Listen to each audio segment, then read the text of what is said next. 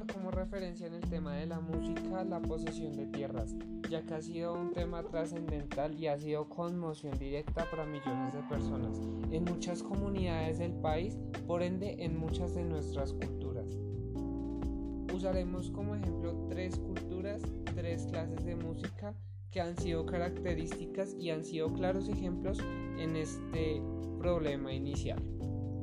La música isleña, esta proviene de San Andrés y esta música tiene de por sí en su vestimenta, en sus timbres y sus bailes muchas raíces del reggae.